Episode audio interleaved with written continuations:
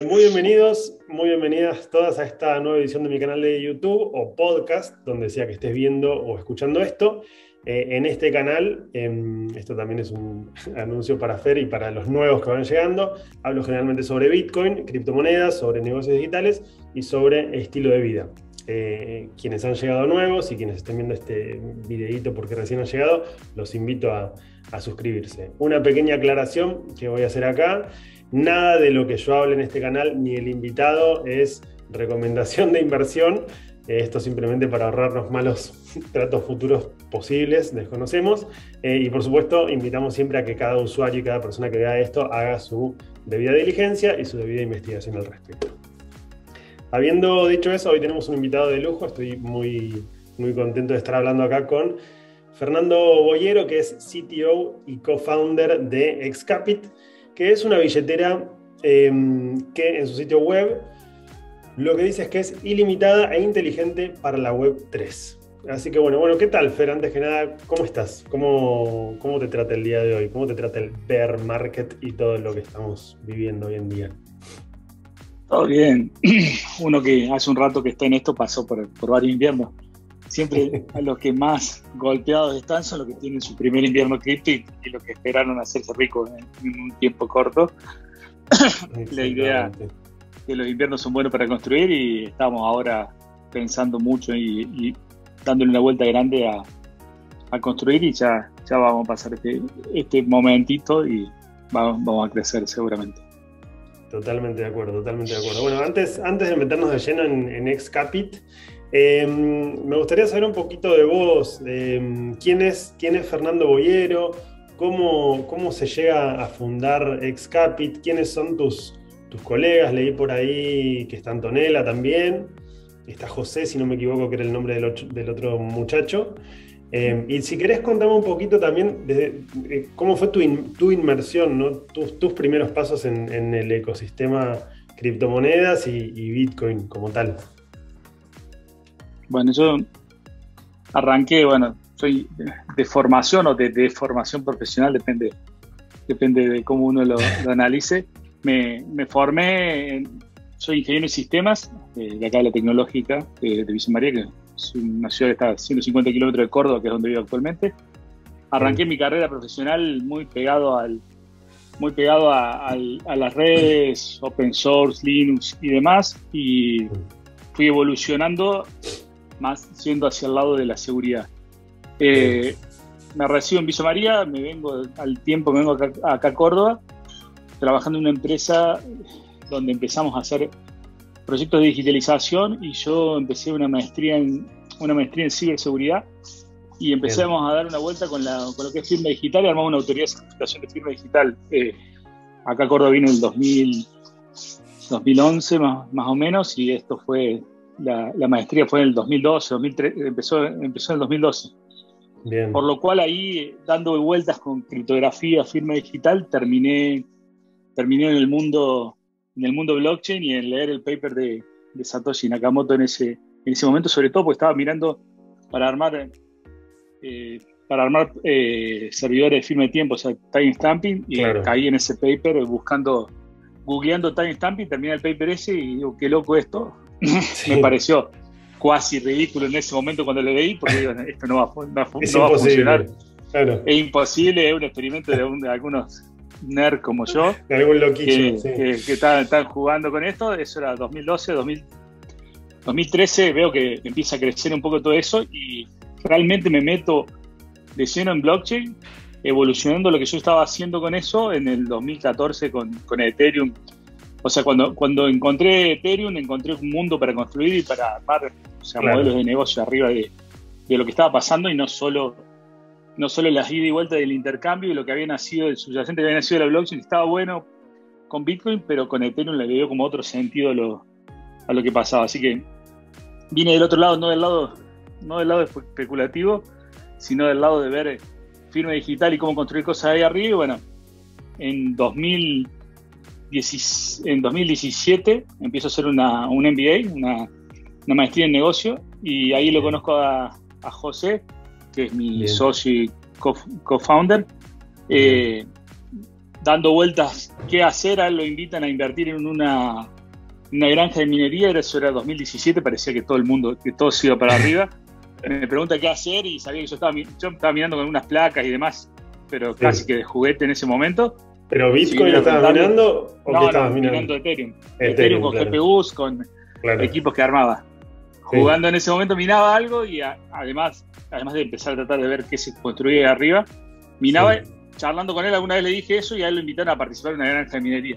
Y yo Sí. le, lo asesoré muy mal en ese momento porque la granja de minería le fue muy mal porque en 2017 explotó. se, se voló todo, gastó parte de su Sí. ahorro en invertir en eso, pero lo, lo piola de ponernos a charlar, de pensar es qué hacer para este mundo que, que Sí. si bien hacía un rato largo que estaba, eh, seguía siendo nuevo y queríamos hacerlo accesible y queríamos darle una vuelta, una experiencia 360. Bien. Y en 2018 armamos, se llamó Well Crypto Street, el primer nombre de Excapit, y empezamos Mirá. a tratar de dar una vuelta a la experiencia, a la experi- tratando de dar una experiencia 360, era la primera propuesta de valor, al que entrar al mundo cripto.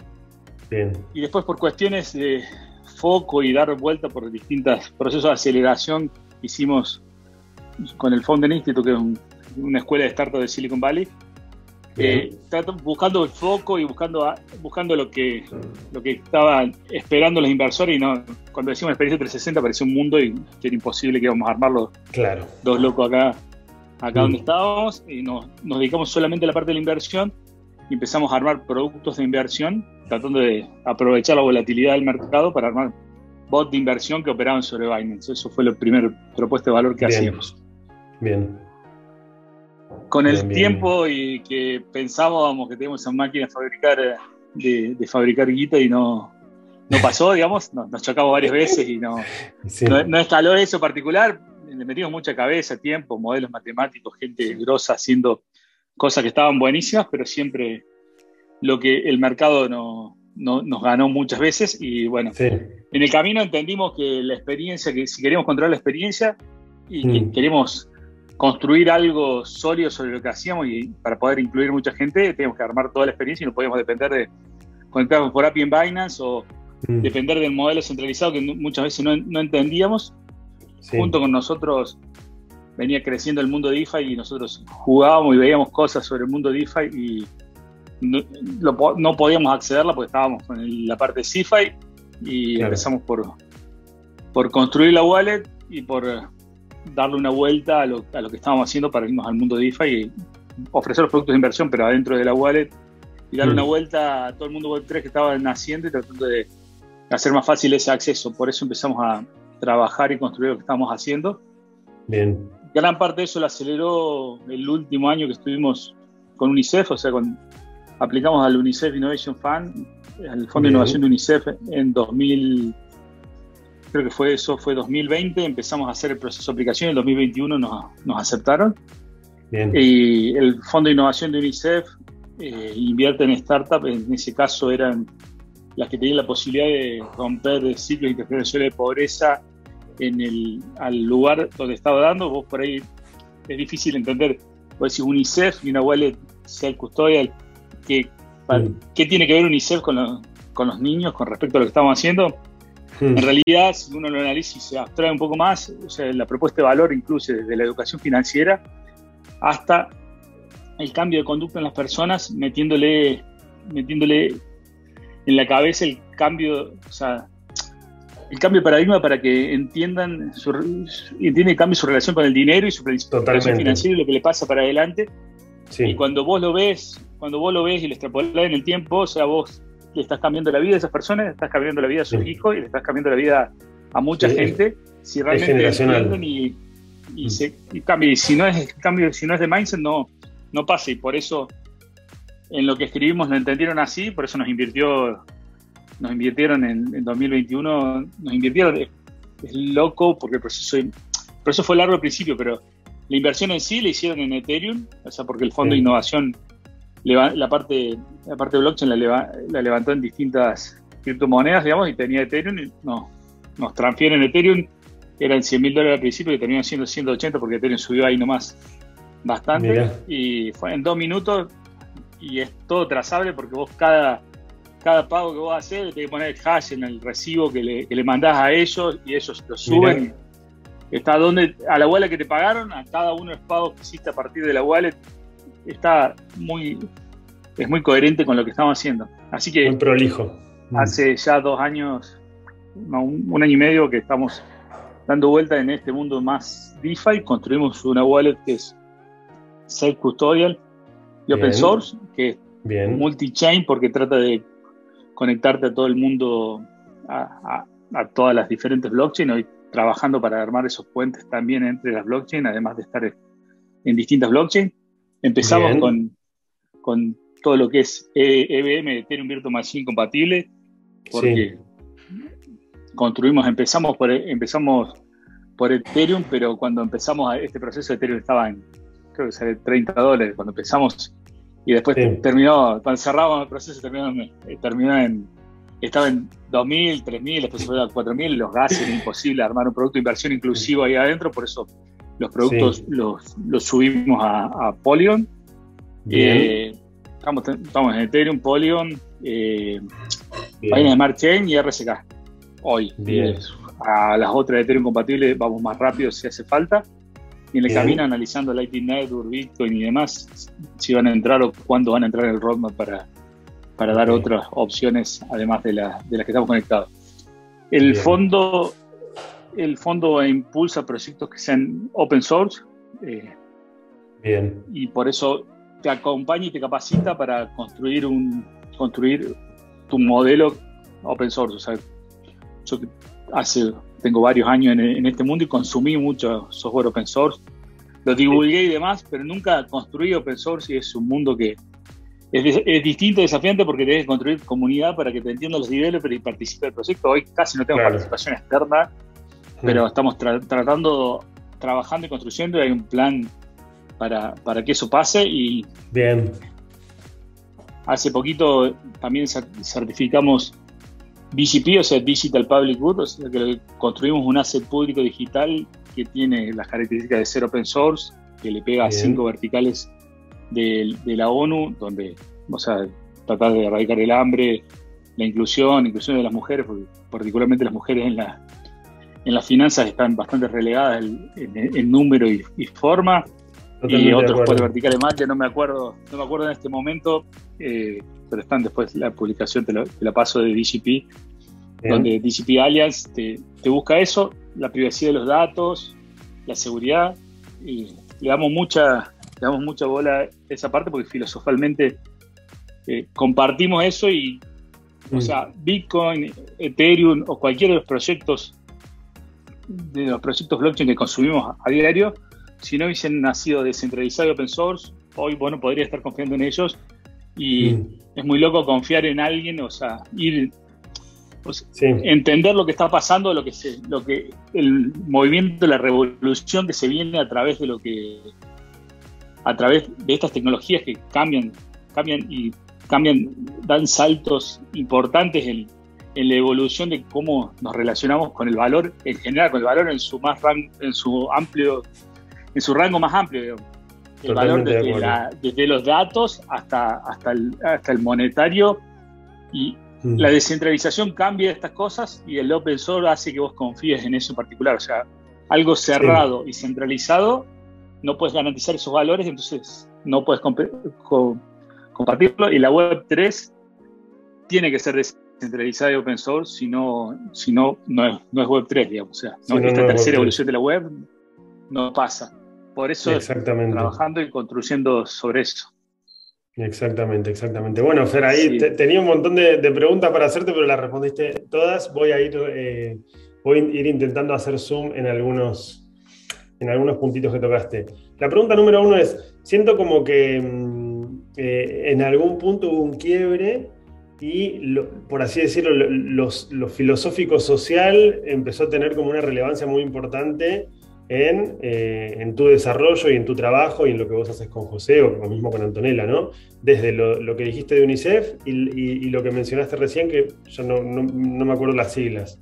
Eh, de, dónde viene eso de lo, social? ¿O por qué hay tanta implicancia con, em, con lo social del lado de ustedes? Viene, o sea, Primero, porque lo, lo, percibíamos desde, desde, un principio, lo, queríamos hacer desde un principio y le dimos distintas vueltas a, esto hasta que lo hicimos encajar en el lugar que queríamos que, que pase. Y Bien. lo trabajamos y cuando vos ordenás visión y misión de, de la compañía es mucho más fácil, eh, es mucho más lindo levantarte a laburar todos los días y lo vas construyendo y vas aprendiendo en el, camino. Y hoy, hoy somos cuarenta y pico en el Chapit y entiendo que de los cuarenta y pico, si somos 45, los 45 están por el propósito, no están por el resto de las cosas dentro de lo que estamos haciendo. Es mucho más fácil levantarte todos los días y mezclarlo, tus valores o tus objetivos personales con lo que estás haciendo dentro de la organización. Bien. Eh, le dimos una vuelta y cuando, sobre todo, UNICEF nos ayudó mucho a, eso, si bien lo, decíamos, lo pusimos en palabras, lo pusimos en métricas de impacto, lo, vemos, cada, cada, cosa que hacemos vemos cómo está pasando y el alumno de UNICEF nos ayudó mucho a que, a que eso pase. Bien, bien, bien, bien. Eh, bueno, construcción, o sea, si bien está dentro de los valores de, de los founders, eh, fue, fue una construcción Anto justo ah, se incorporó después y Anto fue, la que llevó prácticamente adelante el proyecto de UNICEF, desde la aplicación hasta las interlocuciones que tuvimos con, con idas y vueltas con UNICEF todo el tiempo. O sea, es, responsable en gran parte que haya pasado eso en particular, pero vino, vino tiempo después. Bien, bien, bien, bien, bien. Bueno, hermoso, buenísimo, buenísimo. Bueno, em, me gustaría también hacer zoom en, la parte en la que, en la que vos eh, eh, mencionaste como, los errores ¿no? que se mandaron, errores quizás en, primero enfocarse en la minería, errores en querer hacer un proyecto 360. Eh, más que nada para, acá dejar en claro, yo también soy part, soy emprendedor digital, nato, trabajo en digital, eh, vendo yo infoproductos, vendo programas y tal, y para mí el, error es como la, la fuente pristina de, aprendizaje. ¿Qué, ¿Qué, pensás vos de eso? O sea, ¿sentís como que si no se hubieran mandado los mocazos que se mandaron, hoy Excapit no, no existiría? ¿Qué, qué, te trae eso? No, sí, totalmente. O sea, mucho, o sea, cada, cada, lo importante es equivocarse, pero equivocarse rápido y aprender. Bien. Si no aprendes del error, eh, por más que te equivoques, no vas a hacer algo que, funcione. Pero puntualmente nos tendríamos que haber eh, equivocado más rápido muchas veces o lanzado mucho más rápido distintos productos un montón de veces. Siempre hay como una máxima en el mundo emprendedor que si cuando lanzaste del MVP estás orgulloso de, todo lo que estás lanzando, pues lanzaste tarde, digamos.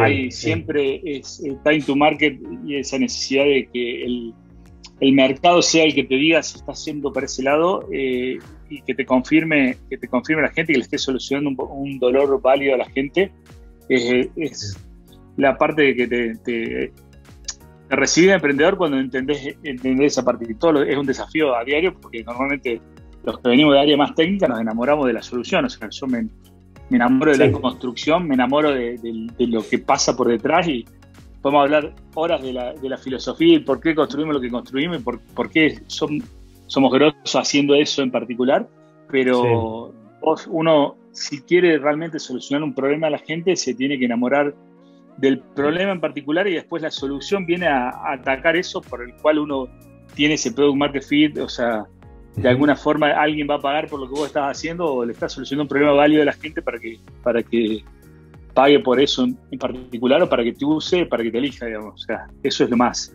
lo más difícil. En el camino no. Casi que, en realidad, la experiencia 360 es lo que terminamos ofreciendo hoy, cuatro, años después. Claro. Eh, pero cuando arrancamos en el claim, el primero estaba todo en pañales, o sea, 2018.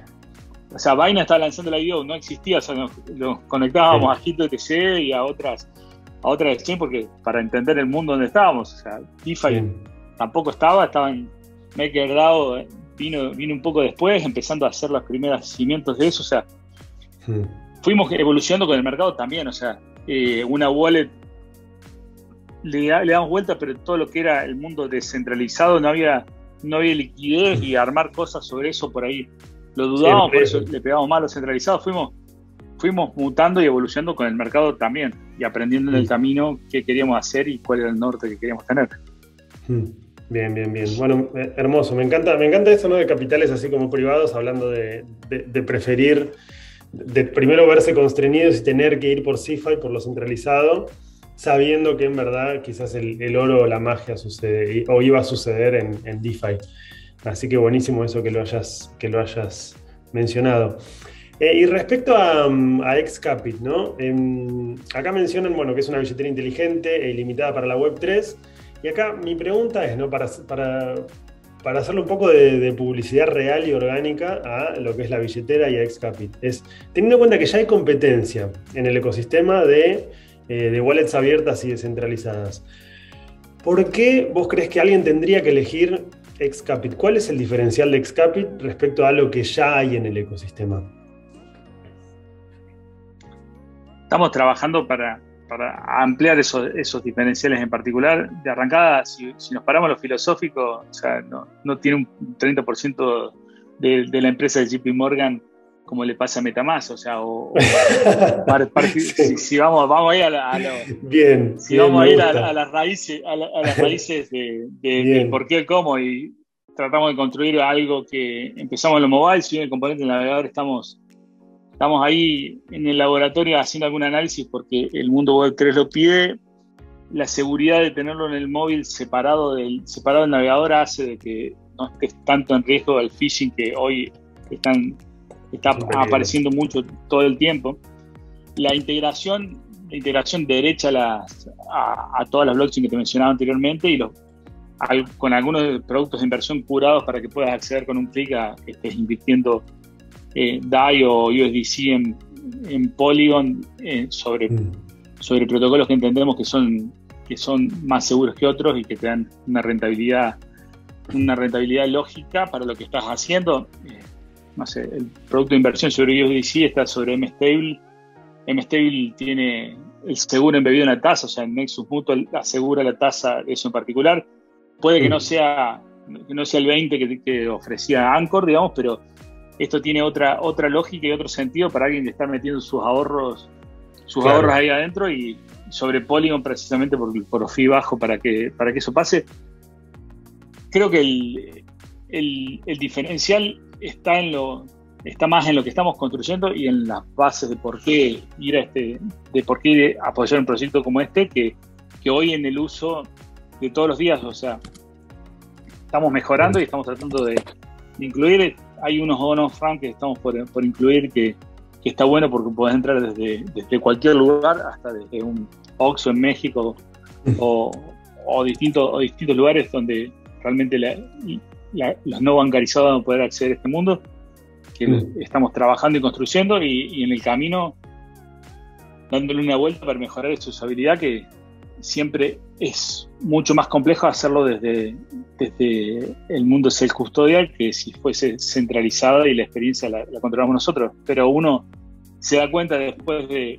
Y es, feo lo que es feo la guita que perdieron con los distintos eventos que pasaron desde Terra, Celsius o lo que estuvo dando vuelta ahora en particular, pero uno empieza a darle más valor y entender el, por qué ir a, cosas que son más seguras, más estables y por qué... Mm ni hablar de por qué los self-custodial es importante contra, contra lo, centralizado. Si bien hay que trabajar para mejorar esa experiencia y hoy, hoy el foco está puesto ahí, está puesto en el, research para entender cómo mejorar eso en particular.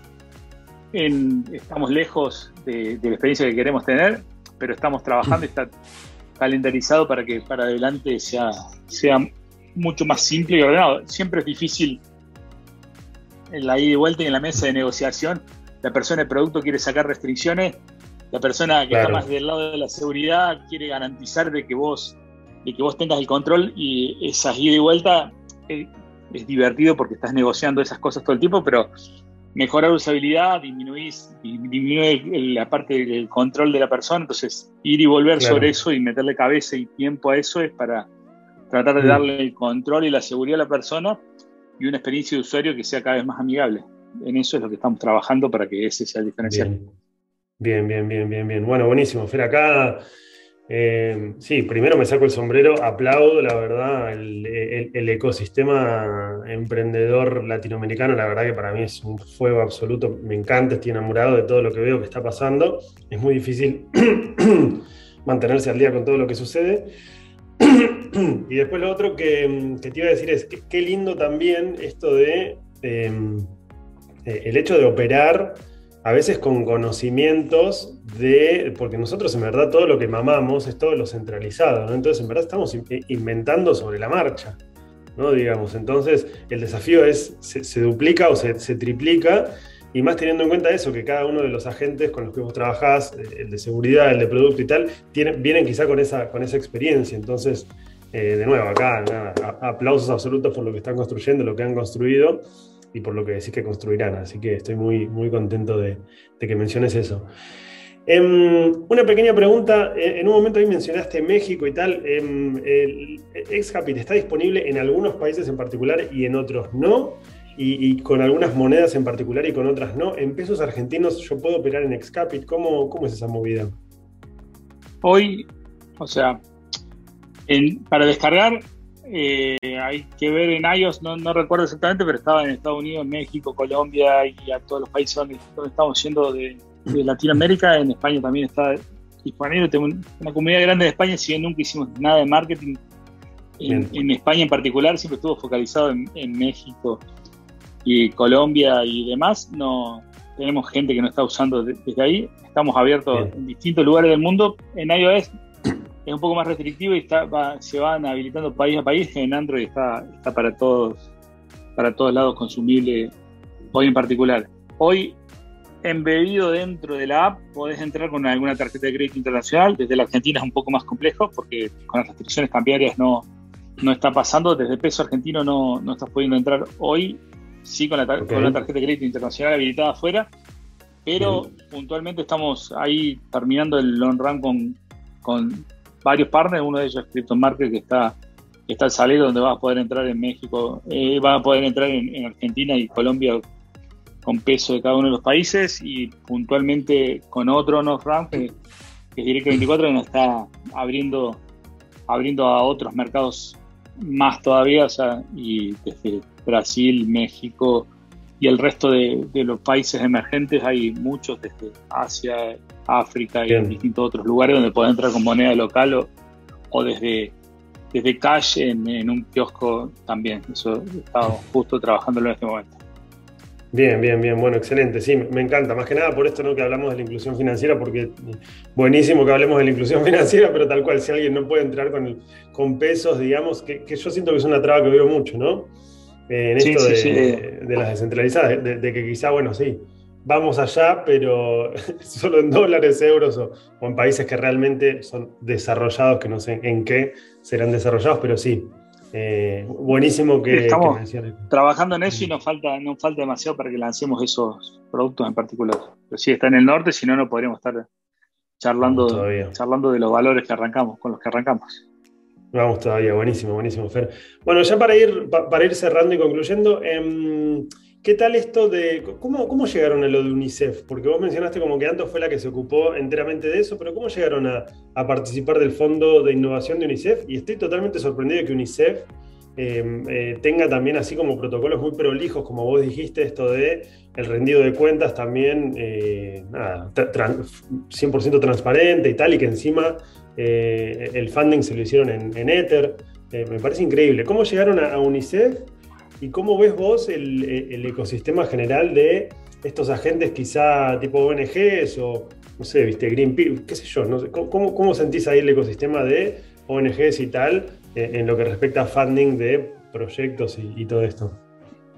A, UNICEF, no sé cuántas empresas, aplicamos, pero hay una convocatoria abierta del Fondo de Innovación UNICEF que nos llegó, nos llegó el link creo que alguien de, una agencia de, gobierno de Córdoba nos pasó, sí, un, chico de, una, de la agencia CRIS nos pasó, nos pasó el link de la, de la aplicación y e, era el Fondo de Innovación de UNICEF de la parte de blockchain que buscaba empresas que empresas blockchain que puedan que puedan hacer cambios sociales trascendentales como romper ciclos intergeneracionales de pobreza.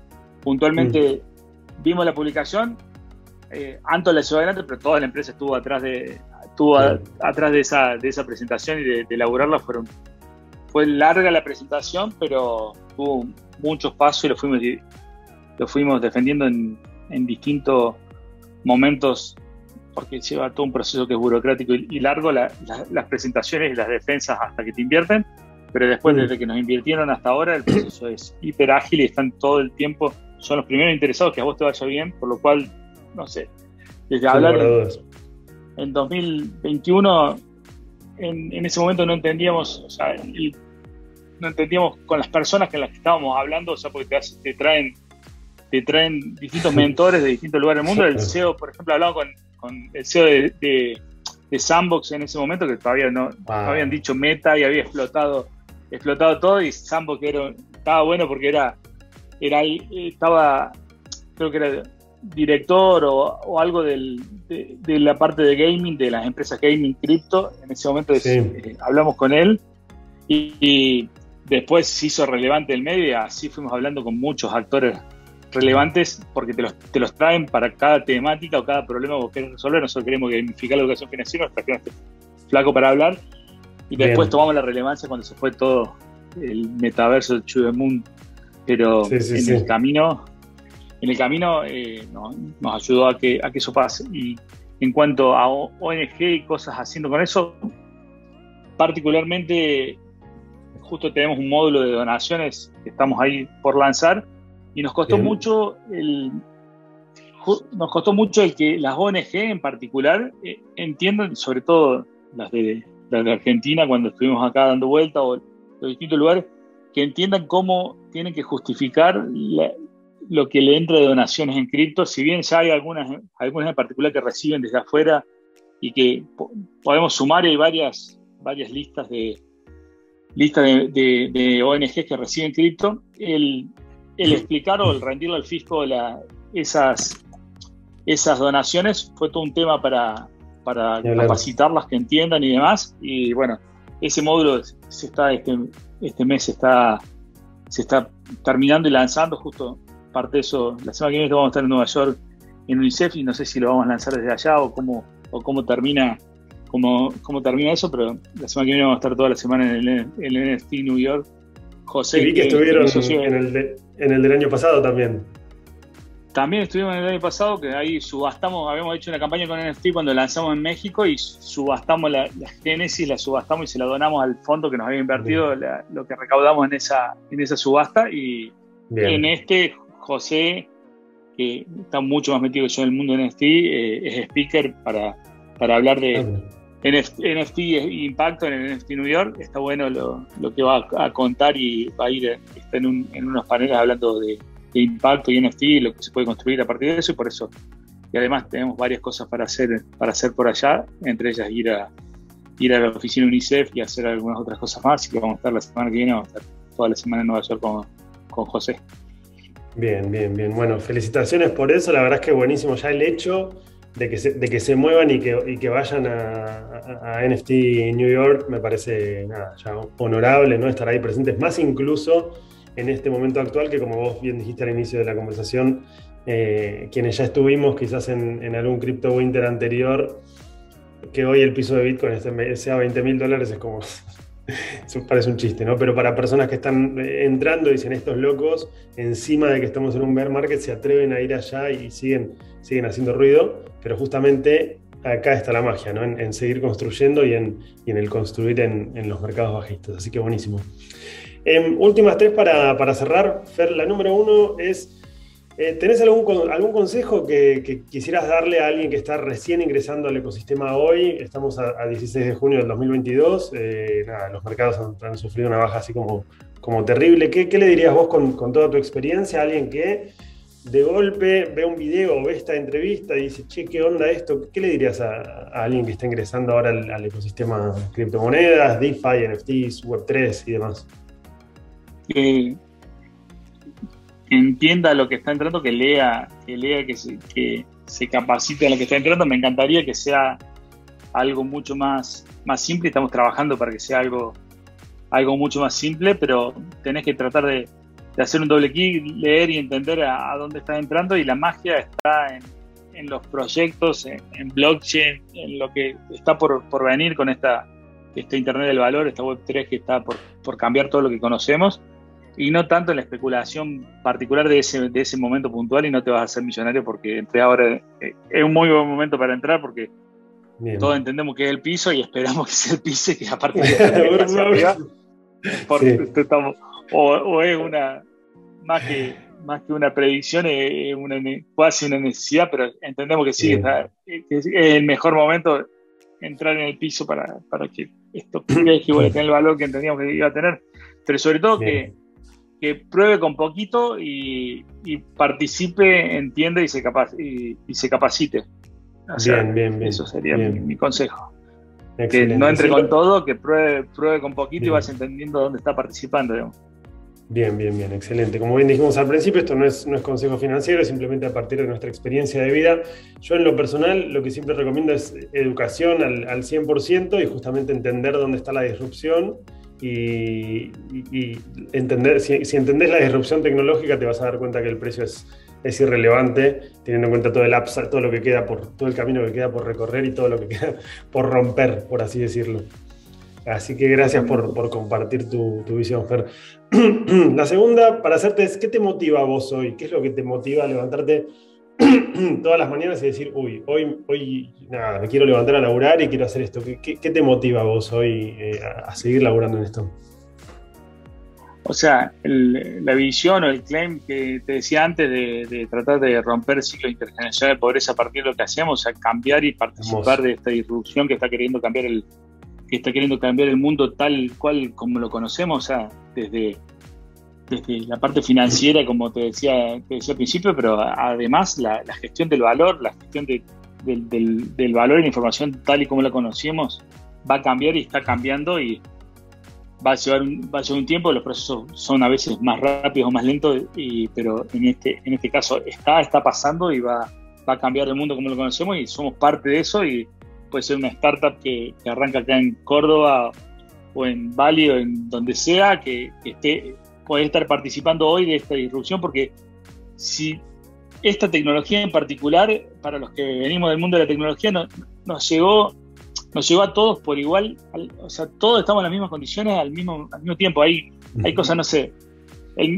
la realidad aumentada, VR, eh, las, telco y demás a, los países subdesarrollados, o como le quisiste, como, como dijiste al principio, los, que tenemos menos poder adquisitivo para algunas tecnologías en particular, nos llegan siempre cuatro o cinco años después, o es un quilombo generar algo sobre esas cosas. Y blockchain es democrática hasta en eso, o sea, nos llegó a todo el mismo momento y una startup en Silicon Valley eh, puede estar haciendo lo mismo que alguien acá, acá en Córdoba o en Bogotá o en el lugar donde esté, donde esté parado armando algo. Y estamos en, iguales, en igualdad de condiciones haciéndolo, haciendo lo mismo, así que podemos cambiar el mundo y podemos cambiar el mundo tal y como lo conocemos hoy eh, y de una forma de una, de una forma global y estando en las mismas condiciones que cualquiera en cualquier lugar del mundo para hacerlo. Eso es lo loco de todo esto y por eso estamos parados sobre este paradigma tratando de darle media vuelta y cambiarlo. Increíble lo que acabas de decir. Vamos, carajo, aplaudo, me encanta absolutamente. Em, y acá, nada, decirte, al contrario, para mí tenemos la ventaja de que justamente entendemos, por qué no, entendemos, o sea, tenemos nosotros como argentinos una relación con el dinero particular, ¿no? Y ya hablar de inflación, a ver, yo, yo tengo 35 años y nada, ¿viste? No sé si. Me cuesta recordar cuándo fue la primera vez que escuché la palabra inflación en mi vida, pero me imagino que haber sido a los 10, 12, 15. Eh, mientras que yo, quizás aún... yo, tengo, tengo 40 y me acuerdo que era muy chiquito ahorrando australes para comprar dólares para poder comprar el juguete que yo quería. O sea, mm. me, cambiaban a dólares desde, que tengo uso de razón. O sea, la hiperinflación la, viví de chiquito y viví varias, digamos. O sea. Pero sí, sí, sí, nos, entrenó, nos entrenó para eso, pero hablaba yo lo de particular de la tecnología, el, el, el, entorno en el que estamos nos entrenó para, para entender y para entender estos ciclos y por eso hay tantos proyectos, eh, por eso hay tantos proyectos blockchain y hay muchos developer Solidity o developer sobre blockchain dentro, dentro de Argentina, faltan más startups blockchain que hagan mm. cosas que cambien, o sea, si bien hay mucho poder de fuego y lo tenemos, gracias a Dios, cerquita, Eh, hay que darle una vuelta para hacer más cantidad de proyectos globales, si bien hay, hay un montón, y que realmente tiene un impacto muy grande, digamos.